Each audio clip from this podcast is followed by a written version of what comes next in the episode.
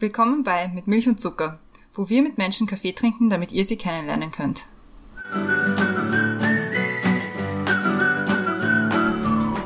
Willkommen zurück bei Mit Milch und Zucker, neue Woche, neue Folge. Mein Name ist Christiane und im Zoom-Fenster neben mir ist wie immer die beste Brenda. Hallo Brenda. Hallo, beste Christiane. Unter uns ist die beste Gästin, die beste Theresa. Hallo Theresa, auch an dich. Hallo, bestes Milch- und Zuckergespann. Wir freuen uns sehr, dass du wieder bei uns bist. Für die Leute, die dich nach unseren vielen Folgen, wo wir mit dir und über dich geredet haben, noch nicht kennen, stelle ich dich noch mal kurz vor. Du bist begeisterte Wienerin, du malst, schreibst, redest, strickst gerade. Ähm, Häkel, bist- Häkel, bitte, Häkel, okay, Häkel. Verzeihung, häkelst gerade und bist generell sowieso sehr super. Ähm, hast ursprünglich Germanistik studiert, hast äh, Deutsch für Erwachsene unterrichtet, warst politische Referendarin im Bereich Europa, Verteidigung und so ziemlich alles, was so anfällt. Ähm, warst dann auch äh, Head of Marketing im Forum Alpbach und bist der Co-Host von The Defense Café, dem Sicherheitspodcast der Friedrich-Neumann-Stiftung. Und wie schon erwähnt, Stammgästin bei uns, wirst oft besprochen, viel zitiert und hast jetzt auch wieder zu uns gefunden als normales Gespräch. Ich habe mich schon wieder selber eingeladen, nämlich schon wie letztes Mal. Vielleicht fragt man sich, worüber können wir noch mit dir reden? Brenda, Wow. worüber reden wir heute mit der Theresa? Also wir haben das Thema sehr offen gewählt, weil wir wissen, wenn wir mit dir reden, dass wir viel besprechen und ganz wichtige Themen. Deswegen unser Thema ist heute If you're gonna do it, the time is now. Digitalisierungsupdate, Ukraine und ein Blick auf die Politik. Wir haben mit dir schon über einfache Sprache gesprochen, über die Probleme der Digitalisierung und unser gemeinsames Herzensthema Bosnien, über das wir viel zu selten reden.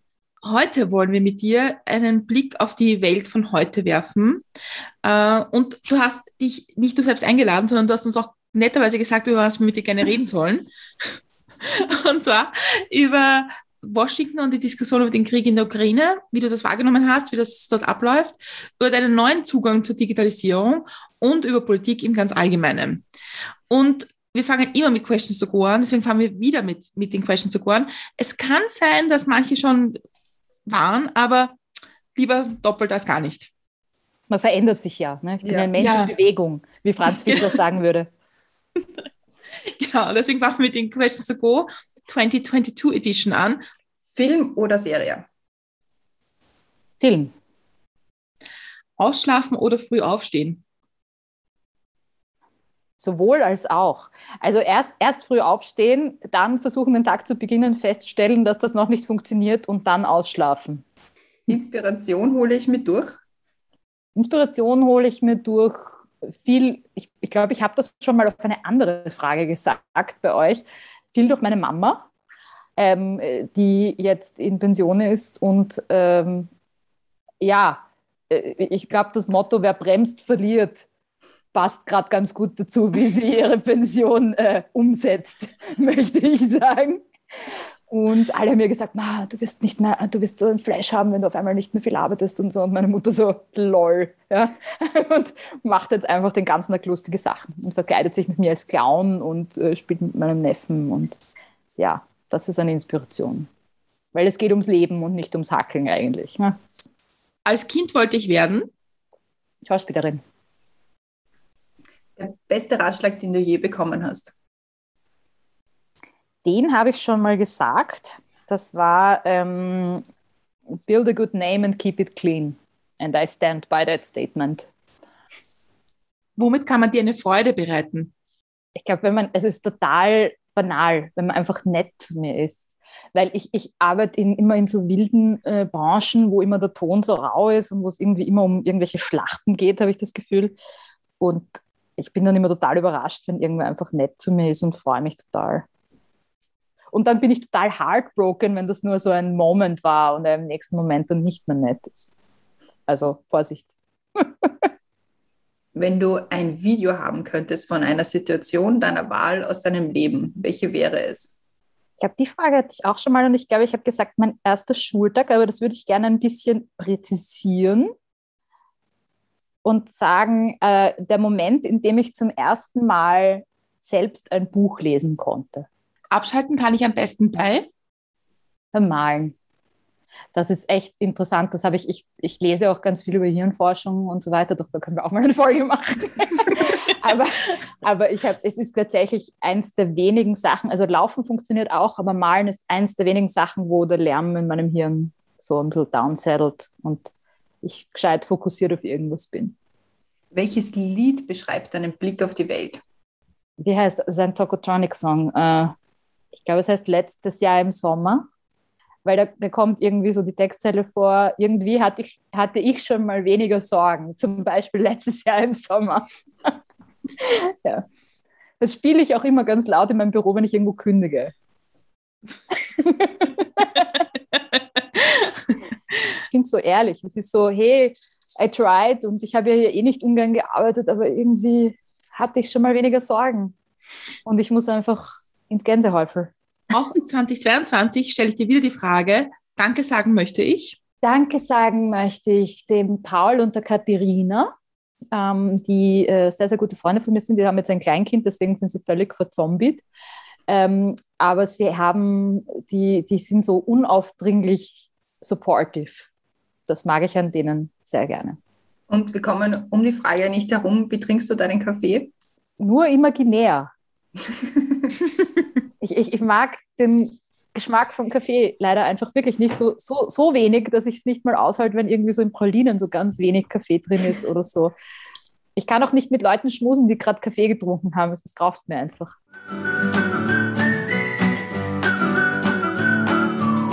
Fangen wir mit Milch und Zucker gemäß mit einer mit Milch und Zuckerfrage an, die wir aber ein bisschen abgeändert haben, weil wir das dritte Mal müssen wir dir nicht dieselben Fragen stellen. Deswegen haben wir sie minimal abgeändert.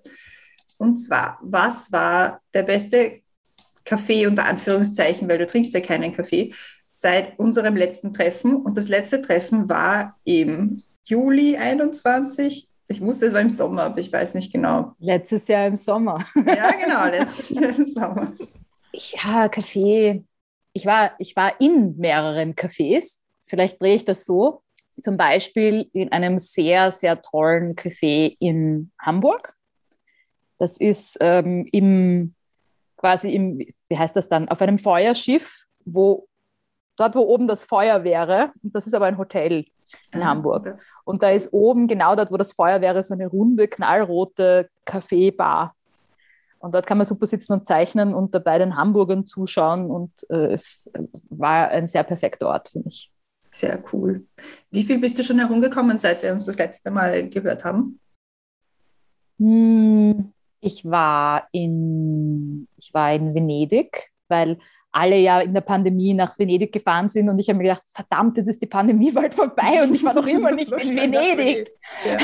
Und habe mich nach Venedig gestresst und war in Venedig und dann war ich, bin ich weiter nach Rom gefahren, habe mich wahnsinnig über Rom geärgert, bin dann zurück äh, äh nach Wien und jetzt kürzlich war ich in Washington DC, worüber wir ja eh auch heute reden. Genau. Aber so, das ist eigentlich für meine Verhältnisse relativ wenig herumgekommen. Ja, ja aber wir haben, wir haben eine ganz lange Liste an, Themen, die wir irgendwie besprechen wollen und vor allem, die du besprechen willst.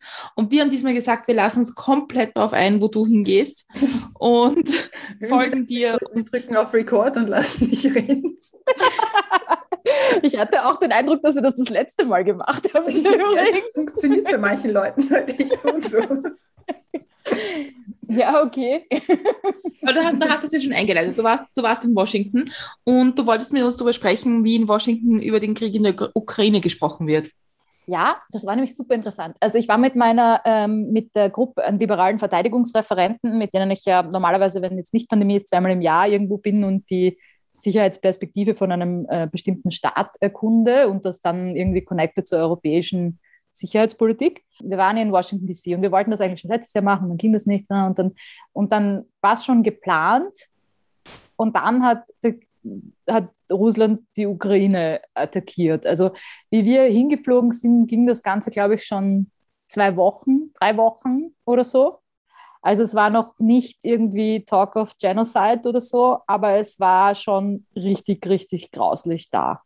Als Verteidigungsreferent ist man es gewohnt, dass die Themen, mit denen man sich beschäftigt, nicht wahnsinnig fröhlich sind. Aber es war natürlich ein besonders dramatisch, trauriger, furchtbarer Grund dafür, dass diese Reise zu diesem Zeitpunkt total interessant und wichtig für uns war. Weil die Perspektive aus den USA, und ich, das hatte ich wirklich nicht erwartet, ist, ist so komplett anders irgendwie. Also bei uns war es alles wahnsinnig unmittelbar und nah und du hattest das Gefühl, das hat jetzt gerade erst begonnen.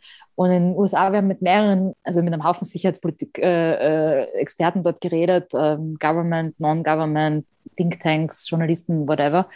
Und die haben eigentlich alle so von sich aus angefangen, darüber zu reden, was denn ist, wenn dieser Krieg vorbei ist. Und also die, haben, die waren im Mindset schon völlig danach und haben auch, also der eine hat sogar gesagt, er findet das reassuring, dass Russland so schlecht kämpft in der Ukraine, weil ähm, das zeigt, dass sie in der Zukunft kein Major Global Security Threat mehr sein wird. Und das war jetzt gar nicht jemand, also das war auch jemand, der vorher gesagt hat, der ist heartbroken und seine Familie ist irgendwie half Ukrainian und so. Also das war jetzt gar nicht irgendwie, um das Leid zu mindern, ja. Aber wir haben halt in dem Moment schon sehr gecheckt, dass die Perspektive der USA der Winkel viel weiter ist, wie die außenpolitisch auf die Welt schauen. Also die paar Leute in den USA, die sich für Außenpolitik interessieren, sehen halt einfach viel mehr. Also Europa ist halt schon noch immer wahnsinnig mit sich selbst beschäftigt. Und die USA durch auch eine, ihre äh, diplomatische Tradition, durch ihre militärische äh, Vergangenheit, hat einfach mehr Baustellen auf der Welt und sieht das halt als einen Teil der globalen äh, Sicherheitslage. Einen dramatischen, ja. Und sie haben sich ja da auch, also das ist auch total komisch. Also ich habe auch viel in der Früh äh, Nachrichten geschaut in den USA, weil mich auch interessiert hat, wie die News Coverage ist über den äh, Ukraine-Krieg. Und dafür, dass das von denen so weit weg ist. Ja? Also man bedenke, wie sehr uns Sachen interessieren, die so weit weg von uns sind. Ja? Es war jeden Tag äh, in den Morgennachrichten groß und es ging eigentlich nur um die Frage, warum tun wir da nicht mehr? Warum machen wir das nicht mit der No-Fly-Zone und so? Und äh, sichtlich alles Leute, die nicht verstehen, was das heißt, eine No-Fly-Zone äh, zu implementieren dort. Aber es war schon people cared. Und mhm. das hat mich sehr überrascht.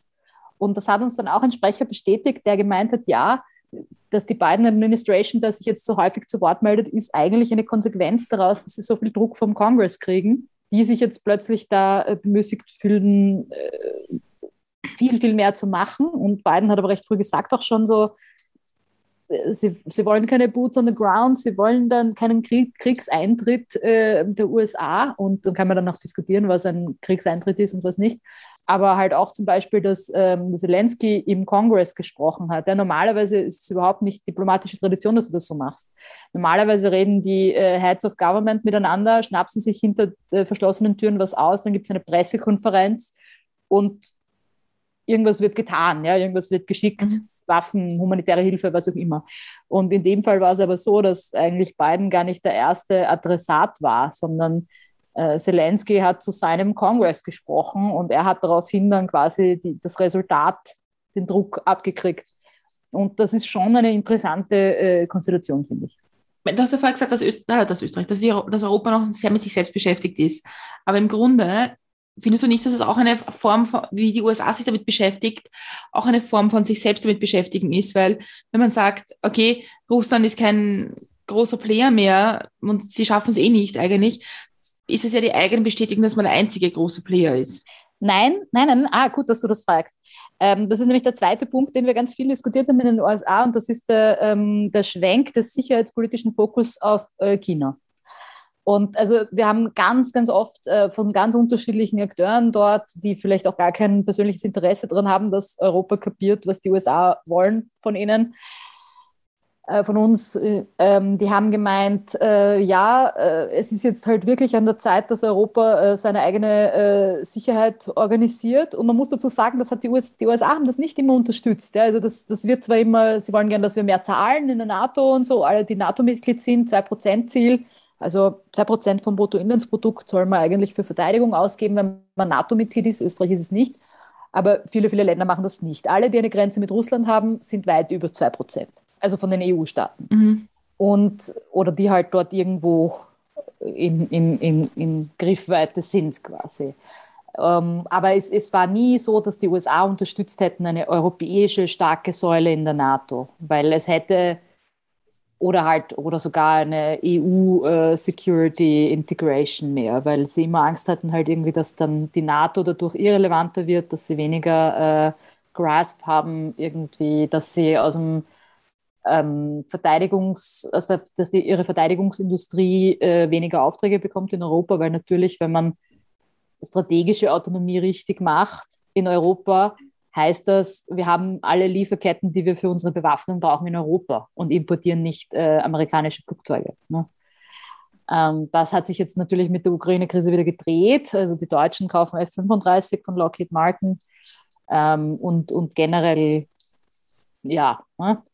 Aber sie sagen, ja, die Russen kämpfen einen alten Krieg mit altem Material und alter Strategie und die Chinesen werden den neuen Krieg kämpfen, wenn der dann irgendwann passiert. Also so richtig, dass auch ähm, Regierungen es nennen, einen Krieg.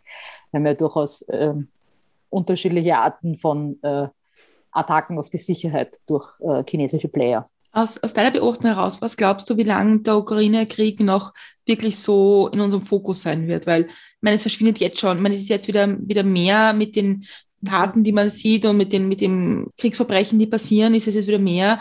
Aber irgendwie so eine tägliche Berichterstattung, wo gerade wer wen angreift, ist halt nicht mehr, nicht mehr so auf Platz eins, habe ich das Gefühl.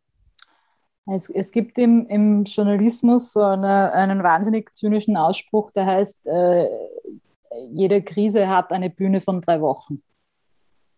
Ähm, und man hat das auch gemerkt, also nach den ersten drei Wochen Berichterstattung ist es kurz abgeflaut und dann kam halt, äh, kamen diese äh, Genozid-Debatten und dann ist es halt wieder ich glaube, ähm, daran gemessen, wie lange dieser Krieg wahrscheinlich noch dauern wird. Ich glaube nicht, dass äh, viel Hoffnung besteht, dass, der, dass das erledigt sein wird demnächst.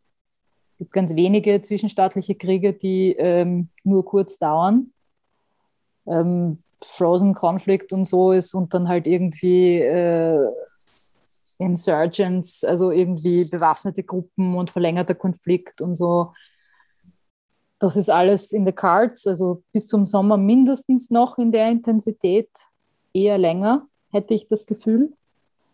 Und dann ist halt, also einerseits hängt es dann davon ab, was sonst in der Welt passiert, weil wie wir gesehen haben, Afghanistan reden wir heute schon nicht mehr. Ne? Das hat uns mhm. in dem mhm. Moment total, und alle haben gesagt, ja, von Afghanistan werden wir noch lange reden. Ne? Und ich habe mir gedacht, mhm. ja, nein. Ne?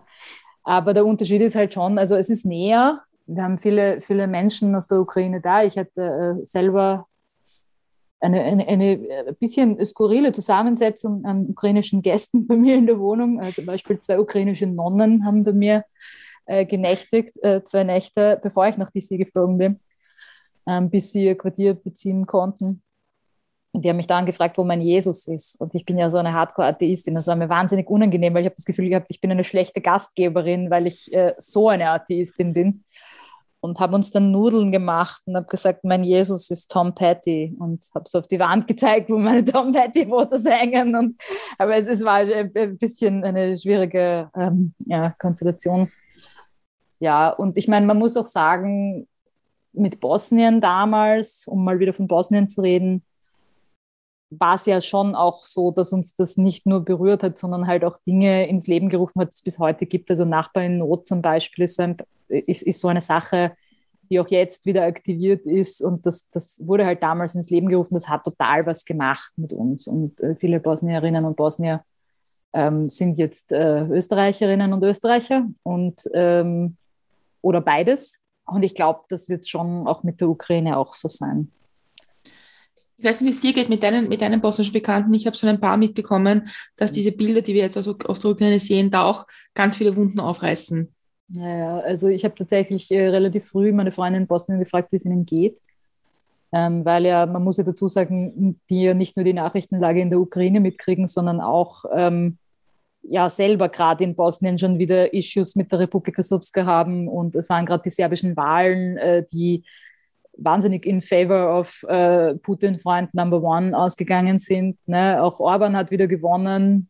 obwohl er gerade noch auf Peace Mission äh, unter Anführungszeichen war, davor in Russland, was ich eine, als eine extreme Niederlage für alle also ich habe mir dann auch gedacht, irgendwie so gut, so gut kämpfen wir anscheinend nicht für unsere äh, liberalen äh, Werte, weil wie kann das sein, dass das denen hilft in einem Wahlkampf und nicht uns? Mhm. Und das finde ich sehr schwierig. Und also meine bosnischen Freunde, das war halb halb, manche sind tatsächlich total in Panik, die lesen halt, was die Partei von Milorad Dodik, dem Chefnationalisten der Republika Srpska, ähm, postet auf, auf Social Media und die irgendwie völlig äh, furchtlos vor irgendwelchen Konsequenzen sind, in Klammer sein können anscheinend.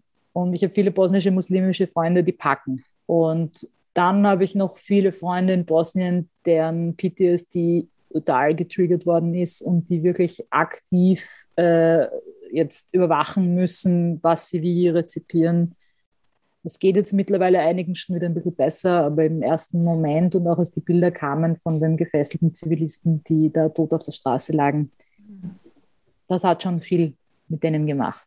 Was ich von, von Freunden ein bisschen mitbekomme, ist auch, es ist ein bisschen eine, es, es reißt halt auf, dieses, dieses Thema wartet nicht, bis der Westen euch helfen wird in der Ukraine. Der, West, der Westen wird nicht helfen.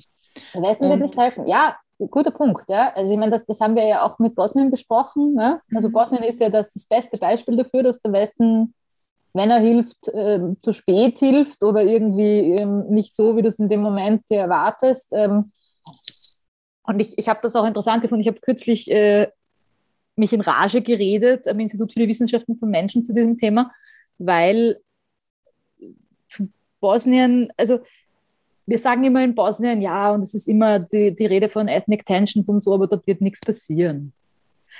Und ich habe halt gesagt, ja, das ist das, was wir der Ukraine gesagt haben die letzten zehn Jahre. Ne? Und wie ich, ich war genau vor der, ähm, bevor die Pandemie begonnen hat, war ich in der Ukraine. Also das war der letzte Ort, wo ich war.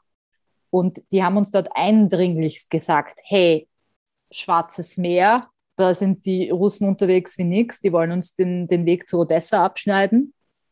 Wenn sie das geschafft hätten, hätten sie wahrscheinlich schon Kiew, würde ich sagen, weil dann wäre die Ukraine 100 Prozent vom Westen abhängig gewesen in jeder Hinsicht.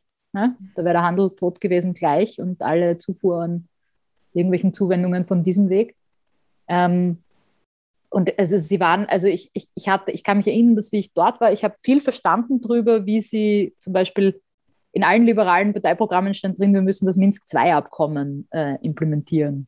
Und das ist halt so der Deal, der damals sich ausgeschnapst worden ist, nachdem die Krim, Krim annektiert worden ist und so. Und die Ukrainer halt zu uns gesagt, ja, um, ähm, when we negotiated this deal, we were on our knees. Und haben halt beschrieben, dass da äh, ein, eine Stadt eingekesselt war und dass, äh, ja, also, dass sie halt quasi, dass die Leute, die da drinnen waren, freigekauft haben mit diesem Agreement, damit die nicht sterben. Und wir also ich war dann eigentlich recht erschrocken, dass wir das so behandeln, als wäre das ein guter Deal gewesen für die Ukraine. Und auch jetzt, es war dann, also bevor diese ganzen Genozidvorwürfe gekommen sind, war auch so ein bisschen in der Luft, naja, man könnte einen Deal machen, wo die Ukraine äh, völlig äh, demilitarisiert wird und neutral, aber nicht in die NATO darf und so. Und ähm, ein ungarischer, mein ungarischer Kollege hat gesagt, ja, aber also ich meine, äh, äh ich sehe nicht, wo da die Interessen der Ukraine reflektiert sind, in dem Deal, für den da schon Druck gemacht wird. Warum wurde das so ignoriert, wenn die Ukraine selbst gesagt hat, so hey, bei uns ist nicht alles cool und Russland steht da, warum, warum hat man die so wegignoriert? Ich, ich bin keine große Russland-Kennerin, muss man sagen. Ja, also ich, ich lese zwar wie alle anderen Nachrichten dazu, aber es ist jetzt kein Land, in dem ich mich besonders gut auskenne. Mit der Ukraine kenne ich mich ein bisschen besser aus. Aber Russland ich glaube, dass alle immer gedacht haben, ja, und äh, Putin will von seinen Domestic Issues, von seinen innenpolitischen Issues ablenken und dann halt irgendwo was anzetteln und irgendwie auf die Nerven gehen, aber sie hatten ihn nicht auf der Liste der Imperialisten. Und das haben mir ganz oft auch äh, Russland-Kenner gesagt, ja, und Putin hat halt Machtinteressen und Sicherheitsinteressen, aber er ist kein Imperialist. Und ich habe mir dann damals gedacht, pff, ja, ich kenne mich nicht aus. Wenn ihr das sagt, ihr werdet es schon wissen, ihr beschäftigt euch ja damit. Und ich glaube, wir hätten das schon kommen sehen können, was da passiert. Ja, aber wir, wir sind halt in Europa dann schon auch manchmal, ich habe da dazu gebloggt unlängst auch, also dass wir uns so gewöhnen an den Status quo, dass wir nicht glauben, dass es noch was anderes geben kann. Und ja, und dann auch selbst wenn was anderes passiert, so wie die Krim, ja, das halt so wegleugnen. Und dann finden wir uns halt in einer Situation wie jetzt wieder. Ich weiß nicht, wie es dir damit geht, aber ich glaube, also was, wo man, womit ich sehr hadere, ist diese, diese ganze Geschichte mit, mit der Krieg in der Ukraine und der Angriff auf die Ukraine, dass es halt so ein, so ein man, man sieht das, das Long Game nicht. Man sieht nicht, was soll da rauskommen, weil auch wenn er jetzt in den nächsten Monaten irgendwann, wenn, wenn die Ukraine jetzt militärisch besiegt wird, aber unter Kontrolle wird dieses Land nie sein. Ne? Außer man bombt halt komplett nieder und bringt halt mal alle Leute um, die dort sind. Und ich glaube, ich finde diese Hilflosigkeit und dieses, es ist eigentlich so wurscht für manche Leute, einfach das äh, Truppen hinschicken, irgendwas machen, die Bevölkerung umbringen, dass das alles so, so ein Teil eines, eines lustigen Risikospiels ist, dass man da irgendwie spielt, weil man selber nicht dabei ist. In dem Fall der Putin. Das Gefühl habe ich gar nicht. Ich habe auch, es war auch in den USA sehr interessant. Ähm, es waren die Experten sich total uneinig darüber, ob er noch rational äh, agiert oder nicht. Also die eine Hälfte war so, ja, den hat es ausgehängt. Der macht halt jetzt irgendwas aus einem Geltungsdrang oder irgendwie äh, einem Aufmerksamkeitsdefizit. Äh, Und die andere Hälfte hat gesagt, naja, wenn man sich anschaut, wie er in den letzten zehn Jahren über die Ukraine geredet hat oder in den letzten 20, dann macht das in seiner Weltwahrnehmung schon noch Sinn.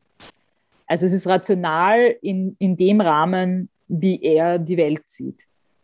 Und das ist was, wo ich mir gedacht habe, okay, äh, durch die Brille muss ich mir jetzt öfter internationale Konflikte anschauen, ja, weil äh, also ich, wenn ich denke, was ist rational, denke ich, was ist für uns rational, was ist für mich rational, ja und, und nach meinem Weltbild. Aber es ist natürlich schon was völlig anderes, wenn du schon ein Weltbild hast, mit dem mhm. dir viele nicht äh, recht geben würden und dann in dem halt nach machtpolitischen äh, ähm, Zielsetzungen vorgehst. Also es ist, ich, ich finde das ganz, was soll da rauskommen? Ja, nichts wird rauskommen. Die Ukraine war schon davor ein extrem armes Land, ein extrem großes Land. Du kannst die Ukraine, wenn du die großen Städte im Griff hast, also es ist, ha hast du sie im Griff, würde ich sagen. Ja.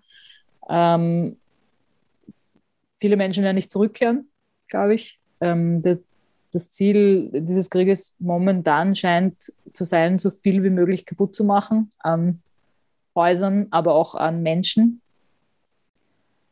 Und ja, ich, ich glaube, es geht nicht um das Long Game irgendwie. Also es hat auch ein, ein Experte zu uns gesagt in DC und das fand ich irgendwie einen, einen interessanten, selbstkritischen Blick. Der hat gesagt, ähm, wir hätten Russland irgendeine Rolle in der europäischen Sicherheitspolitik zugestehen müssen nach dem Kalten Krieg. Und das haben wir halt nicht. Und also OSCE-Mitgliedschaft reicht dann nicht, ja, weil die OSCE äh, wie, wie Menschen wissen, die sich damit gut beschäftigen, ist halt ein zahnloses Instrument in vielerlei Hinsicht, äh, geeignet für Waffenkontrolle, für Free Speech Issues und so, aber jetzt nicht wirklich die Security-Architektur, wo sich irgendwer mitgenommen fühlt. Ähm, ja. Und ich habe mir dann gedacht, machen wir gerade sowas ähnliches mit China, die natürlich äh, die Wahrscheinlichkeit viel geringer ist, dass wir die einfach an den Rand drängen können. Ähm, aber unser Zugang ist die ganze Zeit eigentlich nur, hm, naja, wir wollen halt schon die Handelsbenefits, ähm, aber wir sehen sie eigentlich schon als Gegner. Und eigentlich reden wir da ja nur von der kommunistischen Partei. Also wir wissen ja nichts über China.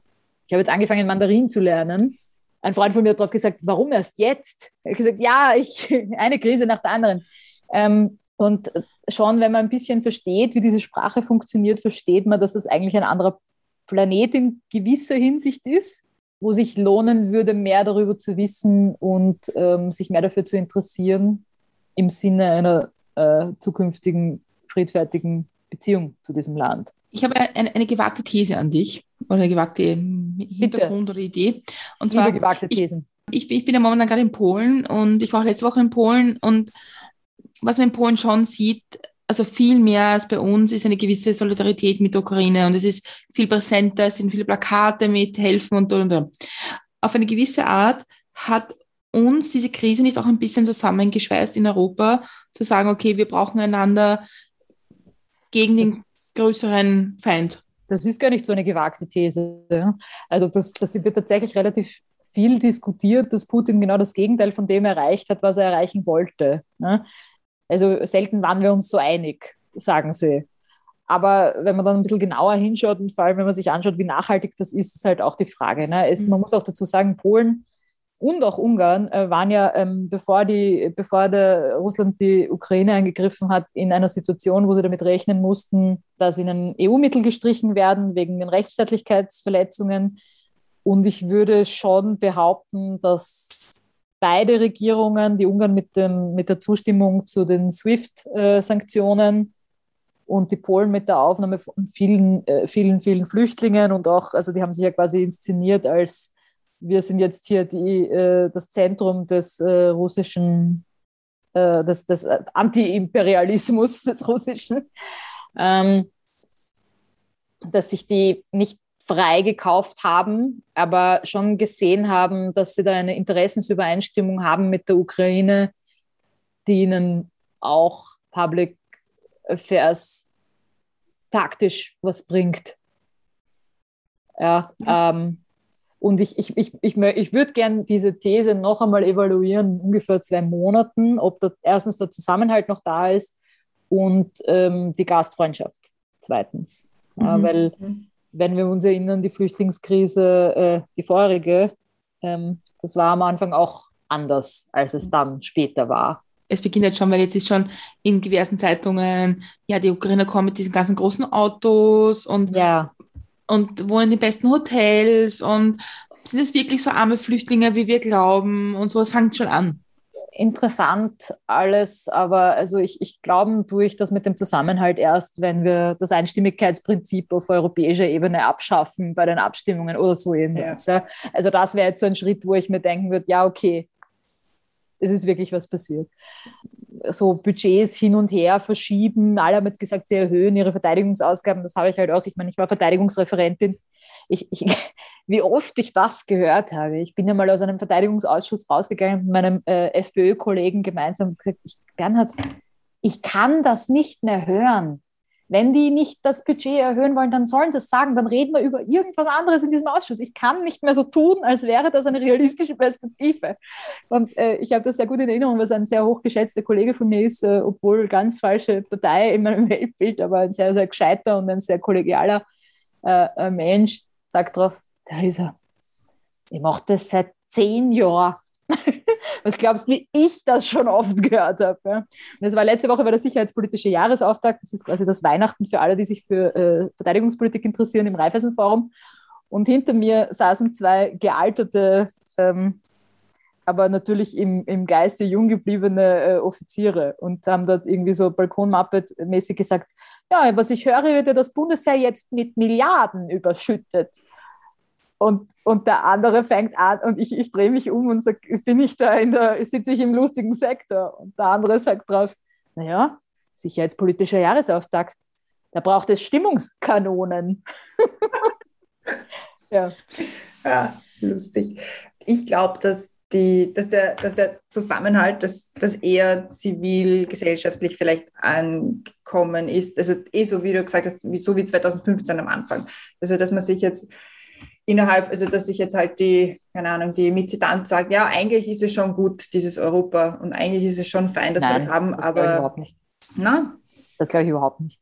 Ähm, ich glaube tatsächlich, dass es total umgekehrt ist. Ähm, die Mitzitant denkt sich nicht, äh, eigentlich ist es schon gut, dieses Europa, sondern ma, diesen armen Leuten muss man helfen. Mhm. Ist auch gut, dass sich das auch die Mitzitant, die sonst vielleicht die FPÖ will, äh, denkt und das macht, ja. Aber ich glaube tatsächlich, dass das die meisten Leute nicht mit dem vereinten Europa in Verbindung bringen. Und auch diese ganzen Rufe in Richtung ah, und Neutralität und tun wir uns da jetzt nicht zu viel und die Apfelbauern und die Sanktionen und also wir haben ja auch eine ganz spezielle Beziehung zu Russland, was mich dann, also was ich ja dann gleich mit äh, meiner, äh, meinem Kommentar zur Performance unseres Bundeskanzlers äh, mitnehmen werde. Aber ich glaube, ähm, dass es viel mehr auf politischer Ebene ist dass dieser Zusammenhalt jetzt mal funktioniert eine Weile. Auch weil jetzt schon so weitreichende Sanktionen erfordern schon Zustimmung von einer ganzen Menge Leuten. Und zwar nicht nur von den Regierungschefs. Sie müssen ja das daheim auch irgendwie, ich meine, die Raiffeisen hat viel Geschäft in Russland zum Beispiel. Das, das hat halt schon Implications. Ja? Und also die ganze Österreich ist viel abhängiger von russischem Gas als Deutschland. Ähm, sagen auch alle vom Verbund und so weiter, dass wir weiterhin, äh, wir, es ist gar nicht so, dass wir nicht wollen, die Sanktionen äh, äh, gegen, gegen äh, das Gas, ja? aber wir können nicht. Wir können das so schnell nicht umstellen. Und da sind die Staaten in sehr unterschiedlichen Situationen und manche haben Wahlen dieses Jahr, manche haben keine Wahlen. Also das, das ist ein sehr komplexes Ding. Und ich, was ich total fatal finde, ist jetzt äh, der Ukraine falsche Hoffnungen zu machen über den EU-Beitritt. Mhm, komplett. Das finde ich crazy. Also das macht mich ja. wirklich irre. Ja. Das können sie nicht halten. Das können sie nicht halten. Und das wird äh, noch schlimmer ausgehen dann nachher. Ja. Siehe Balkan. Ne? Also ich meine, das ist ja auch nicht, kommt ja auch nicht aus dem Nix, wie sich das dort äh, entwickelt politisch.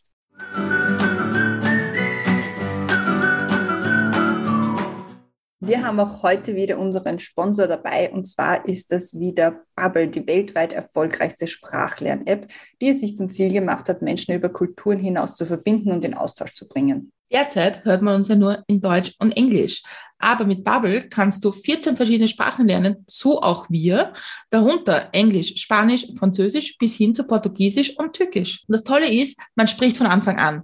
Du lernst mit echten und alltagsnahen Dialogen richtig sprechen, anstatt nur einzelne Wörter oder Sätze. Man lernt natürlich auch die Grammatik und das ziemlich leicht. Man erhält nützliche Erklärungen und Tipps, während man lernt. Und man trainiert außerdem auch noch die Aussprache mit der Spracherkennungsfunktion und bleibt so mit Hilfe von Lernerinnerungen stetig am Ball. Und damit die Kurse auch gut gestaltet sind, werden sie speziell von Sprachlernexpertinnen erstellt und es gibt Kurse für Anfänger und Fortgeschrittene. Die Lerninhalte reichen von Reisen über Kultur bis hin zu Küche und Business und schafft so eine einzigartige Lernerfahrung, die Nutzenden das Vertrauen gibt, Gelerntes schnell anzuwenden. Nütze auch du die Sprachlernmethode, die funktioniert. Sichere dir jetzt sechs Monate gratis beim Kauf deines neuen Bubble-Jahresabos Abos auf bubble.com slash audio und dem Code Zucker. Wenn das jetzt zu so schnell war, dann sage ich es jetzt noch einmal. Und zwar geht es um sechs Monate gratis beim Kauf eines neuen Bubble-Jahresabos unter bubble.com slash audio. Bubble schreibt man B-A-B-B-E-L.com slash audio und mit dem Code Zucker, wie in mit Milch und Zucker, gibt es das Angebot. Und wie immer gibt es alle Informationen, die wir jetzt da gerade erzählt haben und den Code und wo man das genau findet und wie lange es gültig ist, in den Shownotes und auf unserem Blog.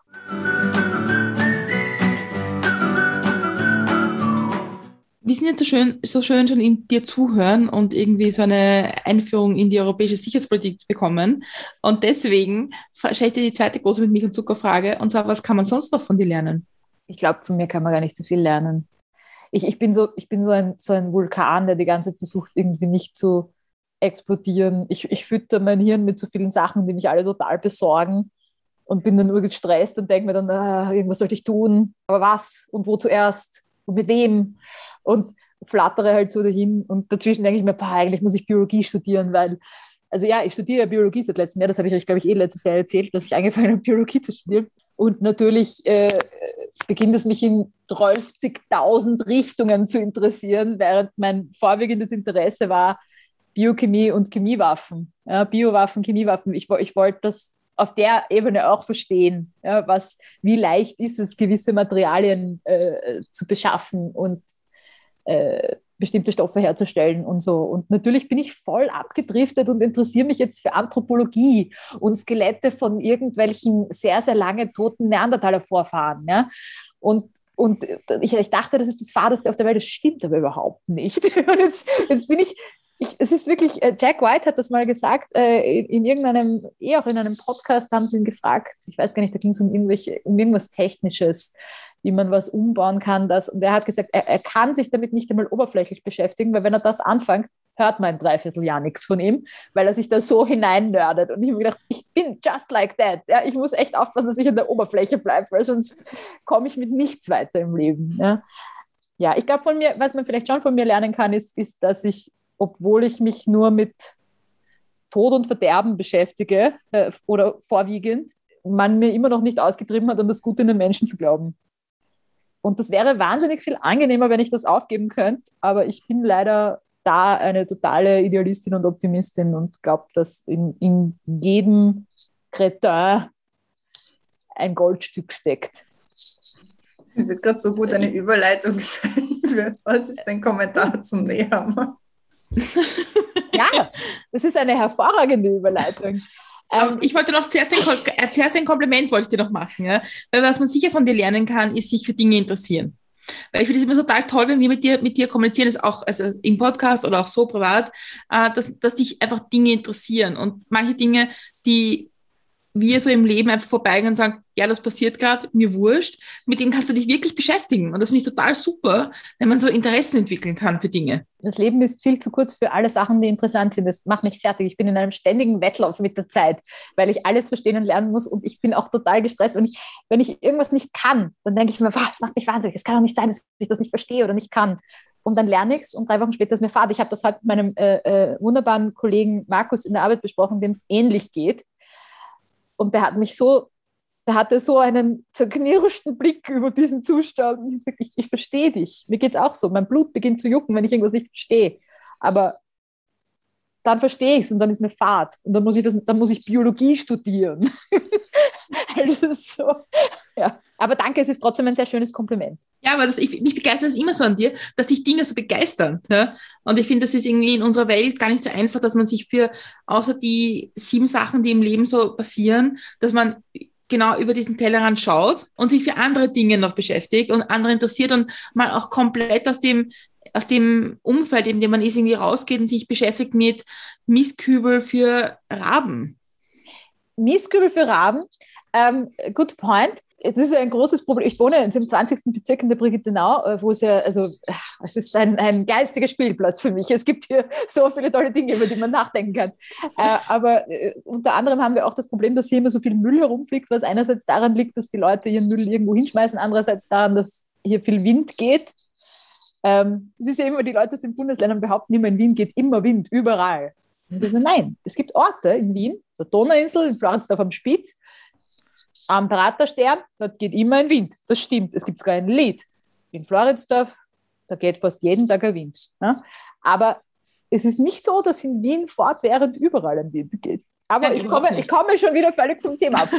Mistkübel und Krähen. Äh, jetzt äh, in diesem Gemeindebau da neben mir, äh, da wurde jetzt dreimal hintereinander die Mülltonne angezündet. Und jetzt hat offenbar die Gemeinde entschieden, dass diese äh, Gegend hier nicht mit Mülltonnen draußen umgehen kann und hat die draußen abgeschafft und jetzt haben sie nur noch drinnen so kleine Tonnen, die so ganz weit drin im Hof sind, wo du, also das wäre halt schon, da kannst du nicht unauffällig was anzünden, sagen wir so.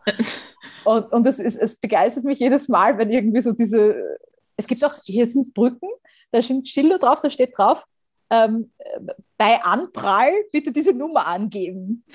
Und, und ich finde das super, weil sie einfach aufgehört haben zu versuchen, Bricks zu äh, domestizieren. Es ist einfach nur noch so, nicht, bitte tut es euch nicht weh, sondern hm. wenn ihr euch dann wehgetan habt, was völlig unvermeidlich ist, bitte, wenn ihr anruft bei der Polizei, diese Nummer eingeben, dann können wir schneller kommen. I like this.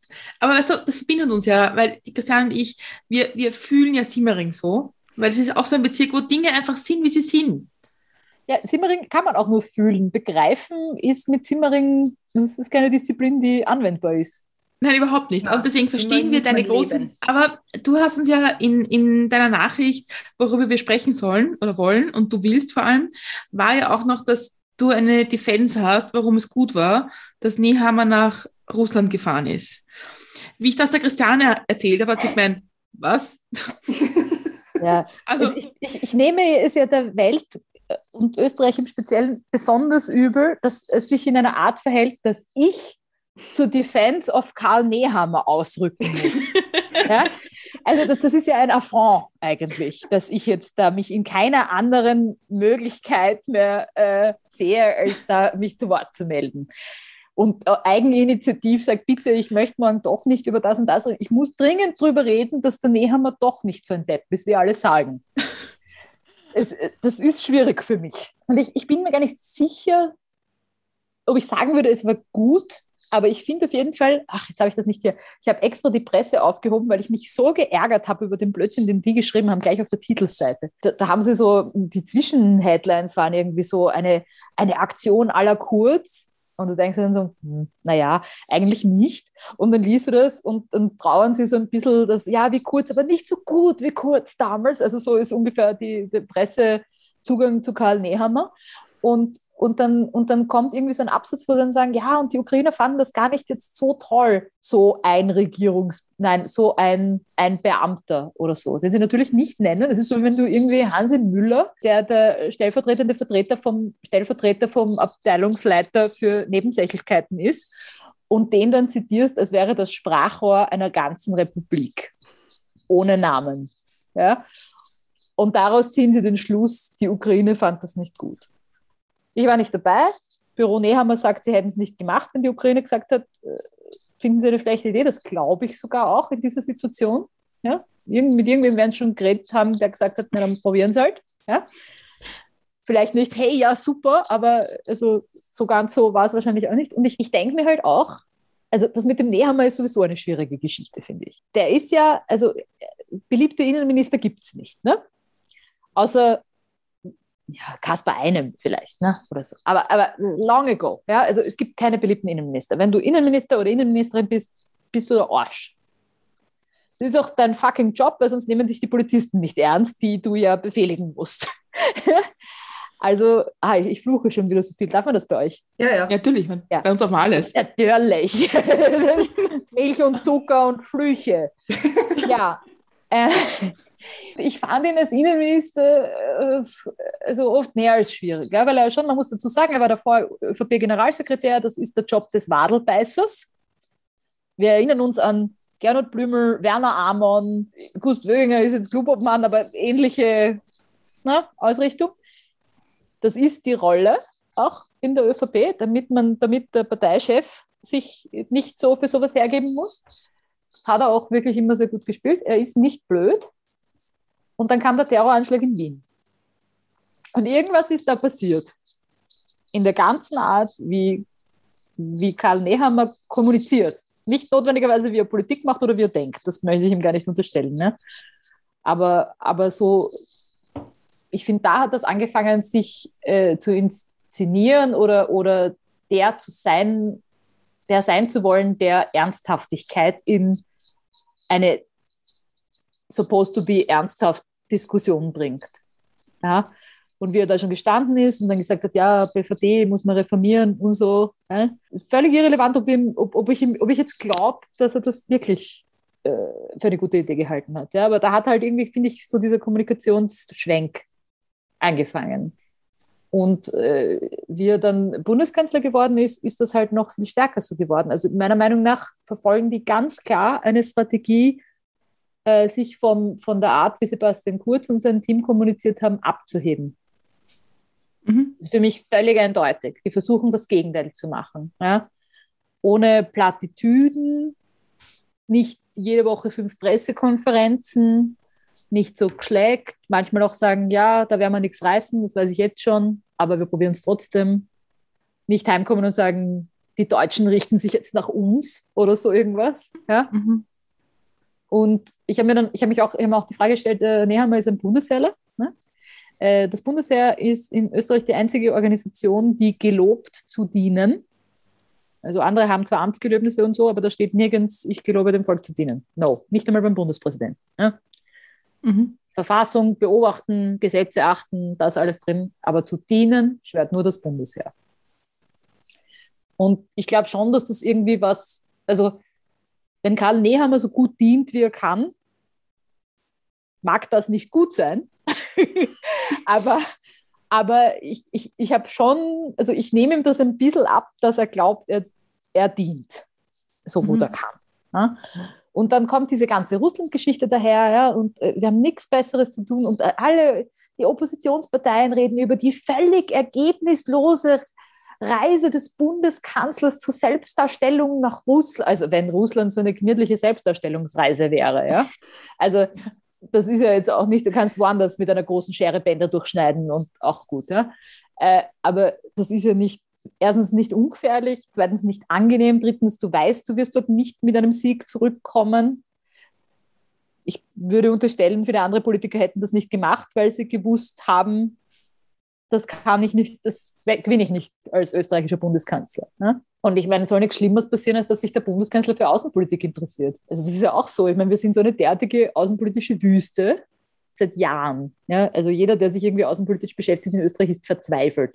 In jeder Institution sitzt ein Mensch allein auf weiter Flur und klagt, dass ihn niemand versteht, dass das wichtig ist, dass wir uns um unsere eigene Außenpolitik kümmern. Nicht um Alleingang, ich habe die Balkanroute geschlossen, Außenpolitik, sondern wir sind ein fucking UN-Standort zum Beispiel. Ja? Mhm. Und das heißt jetzt nicht, dass wir jede Konfliktpartei an den Haaren nach Österreich schleifen müssen, damit sie bitte hier verhandeln. Aber wir haben eine totale, also ja, die UN ist zwar da, aber wir machen mit denen nichts. Wir haben überhaupt keinen Kontakt. Wir haben sie da mhm. abgeschoben nach Kaisermühlen irgendwie. ja, da wohnen sie jetzt in ihren komisch geformten Häuserblocks äh, direkt neben der UNO-City. Und wir sind zwar formal UN-Standort, aber wir, also, I don't feel it. Ja. ja. Ich mit meinem Jobprofil muss eigentlich ins Ausland gehen, arbeiten, weil es in Österreich nichts gibt, was absurd ist. Weil eigentlich, wenn du UN-Standort bist, baust du da rundherum eine Think Tank-Infrastruktur, beschäftigst dich viel mehr mit Außenpolitik, passiert da viel mehr. Österreich kann das nicht. Gut. Alle sind ewig schon verbittert darüber, die sich damit irgendwie beschäftigen. Jetzt fährt der Bundeskanzler nach Russland, davor noch in die Ukraine, in Jeans, ja, auch nicht schlecht, finde ich. Ist dort nicht einmal peinlich. Ja, das muss man ja auch sagen. Ja. Österreicher in der Welt sind immer ein Risiko. Erinnert euch, Felix Baumgartner springt aus dem All, alle denken sich, boah, geil, endlich sind wir mal in der Zeitung nicht dafür, dass wir Nazis sind. Berührt mit den Füßen den Boden und sagt, na, so eine gemäßigte Diktatur wäre eigentlich schon eine gute Idee. Und, und wir sind in den internationalen Medien, wenn wir einen Nazi-Schatz in der Donau finden oder wenn irgendwer von unseren Deppen irgendwas Nazimäßiges sagt. That's the two things that get us into the media. Ja? Und einmal, einmal ist ein, ein Österreicher mit einem Amt im Ausland und blamiert uns nicht bis auf die Knochen. Und die Opposition lässt ihn nicht davonkommen und sagt nicht mehr, warum, was fahren sie denn überhaupt jetzt hin und warum. Also, und dann haben sie noch den mitgehabt und also ich er hat ja sogar einen Flüchtlingskoordinator in der Ukraine mitgehabt und das, nicht einmal das ja, hat irgendwie einen, einen Unterschied gemacht. Und also wenn, wenn wir schon so weit sind, ja, bei einer Sache, wo wir uns angeblich einig sind, ich finde es auch schade, ich meine, man sieht eigentlich, ähm, ich, ich, ich habe, soll ich euch ein Geheimnis verraten, weil wir unter uns sind? Ich, ich sehne ja manchmal mir die große Koalition zurück ich habe so das Gefühl, in der Welt kannst du wählen zwischen Stillstand und crazy. Und given everything that followed Stillstand, also entweder ist die Welt noch nicht bereit für die super progressiven, tollen, erfolgreichen Kräfte, die äh, Stillstand überwinden und nicht crazy sind, oder es gibt sie nicht. Oder also irgendwie, wir haben ganz interessante politische äh, Experimente gemacht in unseren Regierungskonstellationen seit der Großen Koalition. Und sehr viele Minister ich weiß nicht, ob man jetzt sagen kann, boah, das war aber super bei irgendwas. Ja. Vor allem im Vergleich ist ja das, was in Deutschland gerade ist, also die, die Ampelkoalition in Deutschland. Ich meine, ganz ehrlich, ja, aus Sicht von Österreich finde ich, die, das ist auch witzig zum Zuschauen. Ja. Der Bundeskanzler in Deutschland ist irgendwie verschwunden. Äh, die Politik macht der grüne Wirtschaftsminister und die FDP sagt, eigentlich sind wir in Krieg gegen alles. Und haben es übrigens auch immer schon gesagt. Ja, also es ist, ich finde, es ist eine totale Fortführung, was wir in Österreich gerade so ausprobieren. Na, das finde ich nicht. Ich finde, also dafür, dass das ja Deutschlands erstes Experiment in dieser äh, Konstellation ist, ist halt nat natürlich wieder mal der allerblödeste Zeitpunkt dafür. Ne? Die hatten sich mhm. äh, kaum noch umgezogen von den Regierungsverhandlungen und waren schon äh, eigentlich im Zentrum der europäischen Diskussion, was machen wir jetzt wegen Russland. Mhm. Jetzt muss man sagen, ja, Berufsrisiko, Freunde der Berge. Also ich bin da noch nicht ready to judge. Ich finde die FDP eine extrem schwierige Partei, auch innerhalb vom liberalen Spektrum.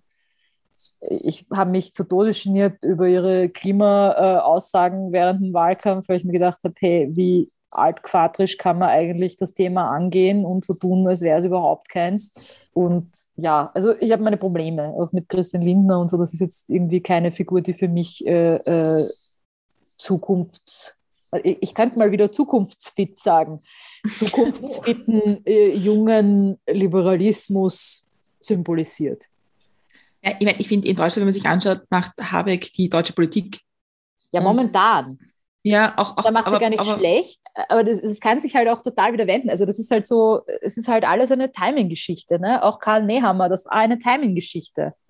Der war gerade in den Nachrichten wegen des Terroranschlags und der BVD-Reform, wo er ja eigentlich äh, eher das Ziel war als der Retter irgendwie so, ne? Also so in der medialen Berichterstattung, so hey, was war da eigentlich? Und hat aber diesen, diesen Moment nutzen können. Ja? Und, und das ist halt jetzt, das wird halt jetzt interessant zu sehen. Ich, ich glaube auch, nachdem die Deutschen gewählt hatten, hat irgendwer gesagt von der, war das irgendwer von der SPD, hat gesagt, er findet, das Wahlergebnis reflektiert, dass die Deutschen wollen, dass der nächste Kanzler Olaf Scholz heißt.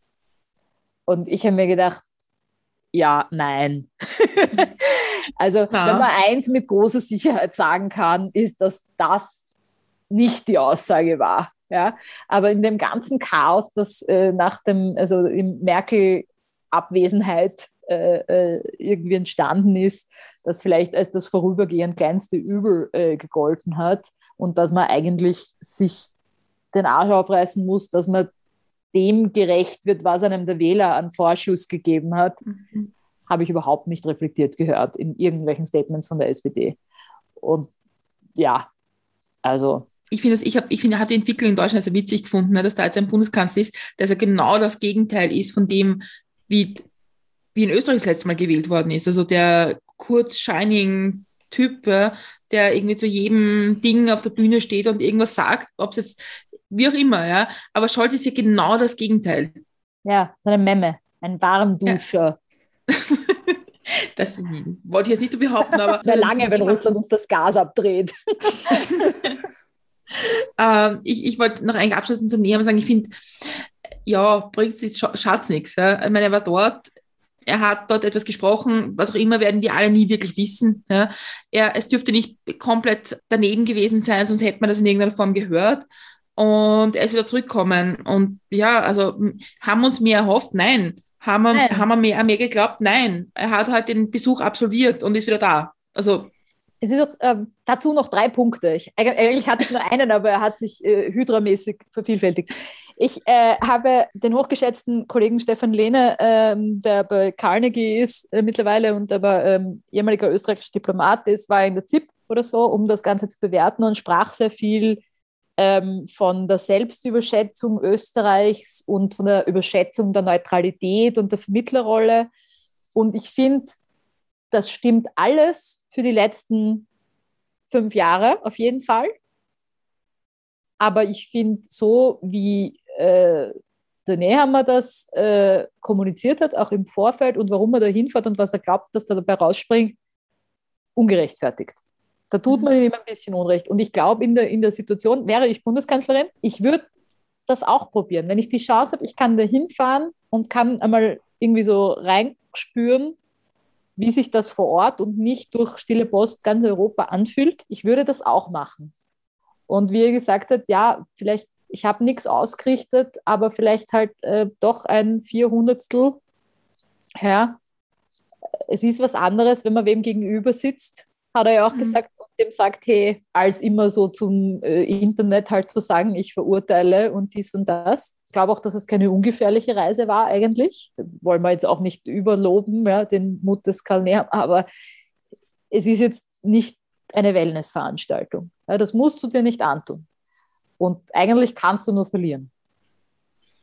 Und das trotzdem machen, ringt mir einen gewissen Respekt ab. Obwohl, also ich meine, ich habe auch meine anderen Issues mit Nehammer, der kein Problem darin sieht, dass der Sobotka der Vorsitzende vom Untersuchungsausschuss ist und solche Sachen.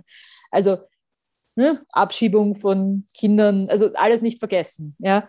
Nur, also ich, ich weigere mich halt dann alles immer durch eine Brille zu sehen und jede Leistung zu schmälern, ähm, die vielleicht auch einmal Ja. gut war. Ich gebe dir vollkommen recht. Es gibt genug Dinge zum Aussetzen, die auch viel wichtiger wären, dass wir es diskutieren, als ob er jetzt nach Russland gefahren wäre oder nicht. Eigentlich wurscht. In der großen Geschichte. Die Presse ist nur traurig, weil Sebastian Kurz mit ihr Schluss gemacht hat. Wie geht diese Wander-Lyrics-Zeile? Wenn du besoffen bist, redst immer noch von ihr. okay.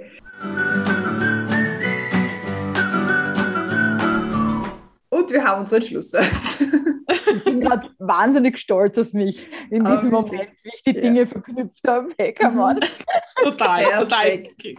Urgut, perfekt. Ja, also Therese, du kannst dich gerne nochmal äh, einladen. Wir haben ungefähr die Hälfte der Sachen besprochen. Die, waren gar nicht, die sind gar nicht zur wir Digitalisierung sind eigentlich gekommen. überhaupt nicht zu digitalisieren. Ja, also feel free, dass du dich wieder selbst einlädst. Immer Sehr gerne. gerne. Aber für heute vielen, vielen, vielen Dank, liebe Theresa. Gibt es noch abschließende Schlussgrußworte an die Welt, die du gerne loswerden möchtest? Ich habe äh, Schluss-Podcast-Empfehlungen. Wenn man noch die Kraft hat, äh, sich tagesaktuell mit dem Thema äh, Tod und Verderben in der Ukraine auseinanderzusetzen, empfehle ich sehr den Ukraine-Cast von der BBC, weil das weniger schnell gemacht ist. Also ein Tag, ein Thema. Ja? Und Hintergrund und nicht nur, ah, schauen Sie dorthin, schauen Sie dahin, schauen Sie wieder dorthin. Es ist, glaube ich, auch ein bisschen besser für die Psychohygiene und trotzdem aber nicht ausblenden, äh, halte ich das äh, für einen sehr guten ähm, Kanal. Ich, ich grüße, wie, sagen, wie sagt man da, alle, alle, ähm, alle Blender und Verschwender, alle Spinner, Blender und Verschwender oder so. Äh, und dann, und dann ähm, möchte ich äh, auch noch was äh, empfehlen für die Wiener oder generell, also in Wien gibt es jetzt auf der Westbahnstraße ein Geschäft, das alle drei Monate ändert, was es für ein Geschäft ist. Und äh, jetzt ist es noch, ich glaube, nur noch bis morgen ein Geschäft, das sich um Clowns dreht und viele Clownsbücher und Clownkostüme und Kunst über Clowns und so. Und jetzt kommt aber dann das neue Thema und ich bin schon total aufgeregt. Und ich finde das irgendwie cool und generell, und da habe ich auch gelernt, dass es eine Clownsprache gibt, das heißt Gromolo. Und das sind so Unsinnsworte. Also irgendwie, es gibt da, ihr könnt es googeln, aber ihr werdet es nicht, es gibt keine Vokabelliste, sondern halt irgendwie Unsinnsworte aller Art ist die Clownsprache. Und manchmal ist die treffender als, als die Realität. Und nachdem ich die Realität ähm, in ihrer Gesamtheit äußerst belastend finde, äh, kann ich nur empfehlen, äh, sich in dieser Sprache ein bisschen kundig zu machen. Auf jeden Fall vielen, vielen Dank, dass du dir Zeit genommen hast und dass du mit uns gesprochen hast und uns die Welt wieder mal erklärt hast. Das nächste Mal in der Einführung in die, in die Politik und Weltpolitik und Sicherheitspolitik und ins Leben das Thema Digitalisierung. Ja. ja, darf ich noch ganz kurz einen Satz Selbstwerbung machen? Natürlich, Mein- ja immer. Ich bin auf, auf Instagram mit meinem Zeichen-Account for fun eigentlich, aber ich bin immer so ein bisschen traurig, wenn ich einen Monat lang keinen einzigen neuen Follower kriege, weil ich einfach viel zu wenig äh, mich vernetze mit irgendwelchen, was weiß ich, ich mache alles falsch auf Instagram. Aber mein äh, Name ist schwindelfrei unterstrich malt. Bitte kann mir einmal im Monat ein Mensch folgen. That's all I want. Das können wir doch, ich glaube, da können wir dich unterstützen dabei. Und wir werden Ja. dich natürlich auch, wir werden natürlich auch äh, dein Profil verlinken, damit man sich das anschauen kann, weil es ja wirklich toll ist, weil ich folge dir ja. Ich folge dir auch und ich habe mir schon mal überlegt, ob du mir eines gibst. ob du mir ein. Ja, eine sehr gerne. gibst. Sehr gerne, sehr gerne. schön. Wir haben ja, wie gesagt, schon zwei Folgen mit dir aufgenommen. Alle diese Folgen und alle anderen wichtigen Themen zu Politik, Kultur, Menschheit, was auch immer, findet man auf unserem Blog und allen gängigen Podcast-Plattformen.